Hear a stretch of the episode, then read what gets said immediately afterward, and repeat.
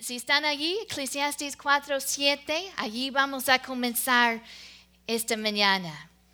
Dice la palabra, yo me volví otra vez y vi vanidad debajo del sol.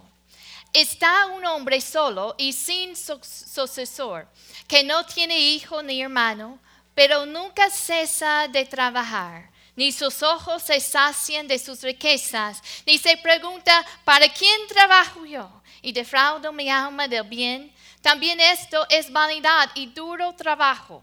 Mejores son dos que uno, porque tienen mejor pago de su trabajo. Porque si cayeren, el uno levantará a su compañero. Pero hay del solo, que cuando cayere, no habrá segundo que lo levante. Vamos a orar esta mañana y abrir nuestro corazón para recibir la palabra. Padre, te damos gracias por la oportunidad de estar en tu casa esta mañana. Un celo, un anhelo de estar aquí en familia nos consume. Y nosotros tenemos hambre de tu palabra porque queremos conocerte más a ti. Oh Señor, yo te pido que te reveles a través de tu palabra esta mañana. Espíritu Santo, dame esa gracia de predicar tu palabra y abrimos nuestro corazón de recibir de ti. Háblanos en el nombre precioso de Jesús. Amén, amén.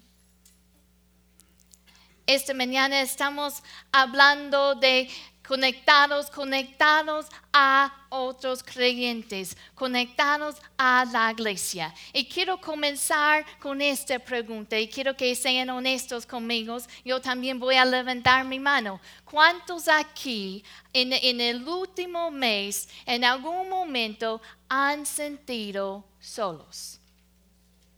¿Cuántos aquí? ¿Ven las manos? Algunos levantaron dos manos. No es que no hay gente alrededor, ¿verdad? Porque tú, me imagino que durante ese tiempo tú estabas con otras personas, pero es que no sentiste esa conexión. Y quiero platicarle esta mañana de la necesidad de estar conectados con otras personas, con, otras, con otros creyentes que nos pueden ayudar a lograr nuestro propósito en el Señor Jesucristo. Quiero que vean, en Eclesiastes 4 nos, nos habla de un hombre. ¿Cómo se describe este hombre en versículo 8? Lo describe un hombre solo.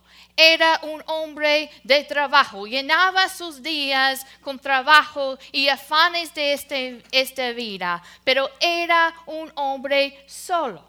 Y, dice, en, otra versión dice que, que todo el tiempo se lo pasa trabajando y nunca está satisfecho. ¿Cuántos saben que las riquezas de este mundo, las cosas no te pueden satisfacer?